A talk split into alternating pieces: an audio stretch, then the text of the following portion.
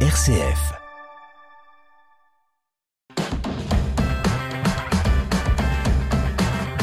Vitamine C, une émission présentée aujourd'hui par Grégoire Gindre. Bonjour. Bonjour Delphine, bonjour à tous. Oui, un nouveau président au sein de Caritas Internationalis. Cette nouvelle prise de fonction marque un nouveau départ pour la mission de l'Église catholique à but caritatif. Vous saurez tout dans un instant.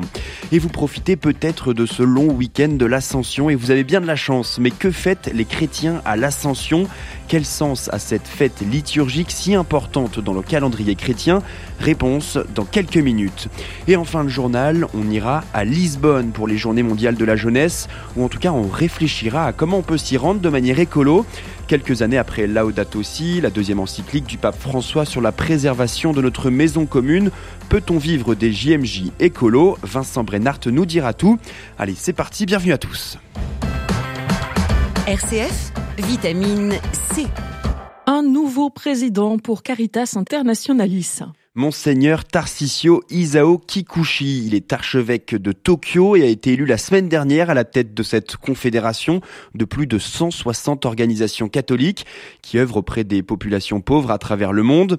Il prend les rênes d'une organisation en pleine crise. La Caritas avait été placée sous tutelle par le pape au mois de novembre dernier.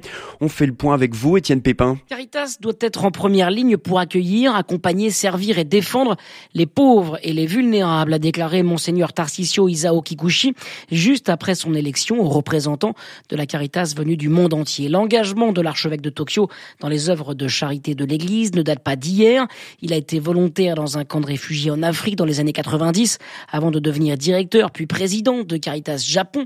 Il a par ailleurs également été président de Caritas Asie et membre du comité exécutif de Caritas Internationalis. Hier, le pape François a salué l'élection de Monseigneur Tarcisio Isao Kikuchi par l'Assemblée générale de la Caritas qui avance, je cite, avec courage sur le chemin de la réforme. En effet, l'archevêque de Tokyo est élu dans un climat tendu six mois après la mise à pied du secrétaire général accusé de harcèlement moral et du président d'alors, le cardinal philippin Luis Antonio Tagle. Un audit avait été commandé par le Vatican sur l'organisation et le bien-être au travail de Caritas Internationalis et de sa conformité aux valeurs catholiques de dignité humaine et de respect de chaque personne. Merci Étienne Pépin. Après la crise, Caritas veut regarder vers l'avenir et avancer ensemble. Et Grégoire, on reste à l'international et on parle de la Vierge Marie. Oui, on le sait, Marie jouit d'une grande popularité pour les catholiques et les orthodoxes. Elle fait aussi l'objet d'une vénération au sein des traditions religieuses en Asie.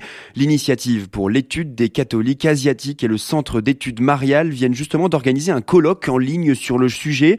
Michel Chambon est théologien et anthropologue à l'Institut de recherche sur l'Asie à Singapour et il nous en dit plus regarde comment les différents euh, groupes euh, religieux en Asie peuvent approcher la Vierge Marie, on constate qu'ils l'approchent depuis la propre logique de leur tradition religieuse et pas forcément euh, comme une sorte de culte universel à la féminité ou à la maternité. Marie reconnue comme personne qui guérit, par exemple, en Inde, c'est très très fort. Personne qui conseille, personne qui, qui, qui soutient les hindous qui vont dans les grands centres de pèlerinage en Inde à Marie, ils vont la voir comme une déité qui est capable de changer, d'améliorer les choses, qui appartient au monde du divin, des devas, et qui mérite respect et, euh, et offrande.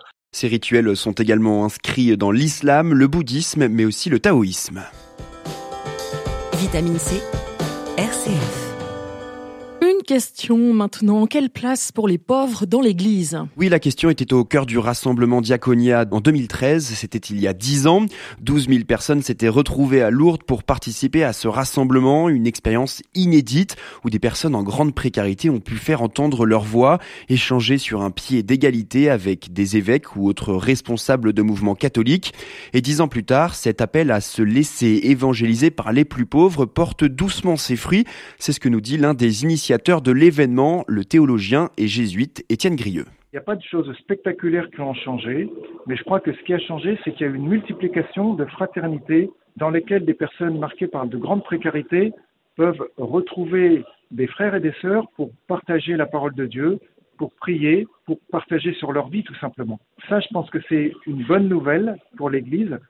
Ça se diffuse petit à petit, mais ça se développe au rythme des disponibilités des personnes qui peuvent accompagner ces personnes en grande précarité pour ouvrir ces lieux de fraternité où on va pouvoir faire connaissance, partager ensemble la parole de Dieu et s'évangéliser les uns les autres. Par exemple, les colocations solidaires avec euh, l'Association pour l'amitié, Lazare, etc., ça s'est beaucoup euh, développé au, cours de ces dernières années-là. C'est peut-être pas directement un fruit de Diaconia, mais n'empêche que la concomitance avec les, les années post-diaconia est très significative à mon avis. Ça a un air de vacances. Les plus chanceux profitent de ce long week-end de l'Ascension Grégoire. Une fête liturgique importante dans le calendrier chrétien. L'Ascension du Christ au ciel a lieu 40 jours après sa résurrection. C'est pourquoi cette fête est chaque année célébrée le jeudi de la cinquième semaine après Pâques. Sébastien Anthony, assomptionniste, décrypte pour nous le sens de l'une des principales fêtes chrétiennes. Le jour de l'Ascension, les églises chrétiennes célèbrent la montée de Jésus, la montée du Christ vers Dieu son Père. Mort et ressuscité, il quitte notre terre, il quitte ses disciples, et il, nous croyons qu'il continue à être présent malgré tout auprès d'eux, mais d'une manière différente. L'ascension, c'est ce, terme qui explique cette montée vers le Seigneur, tout en étant présent avec nous, mais de manière différente. C'est un petit peu peut-être compliqué à comprendre, mais de fait, on ne voit plus Jésus euh, se, balader dans, dans nos rues.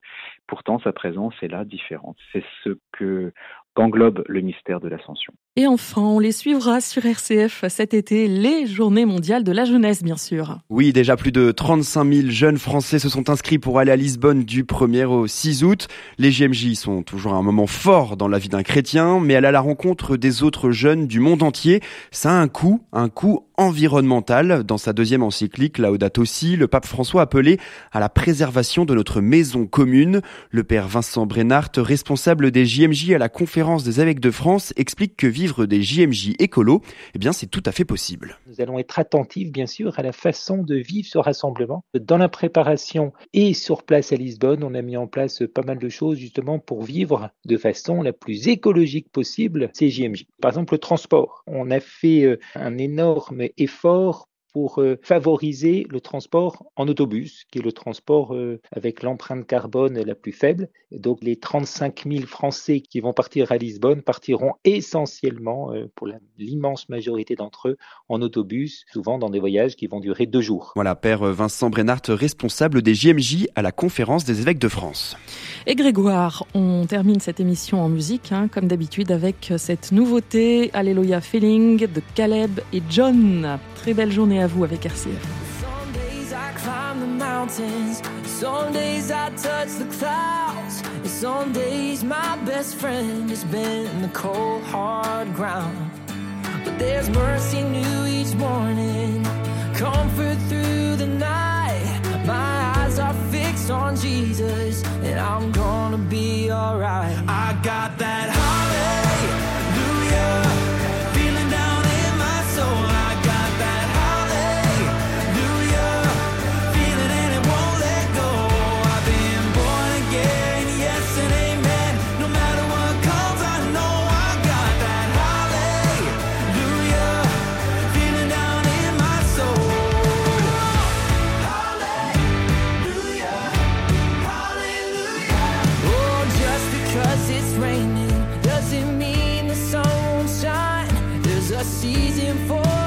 struggle and it's season for the prize. But my hope is never faded, cause it's anchored.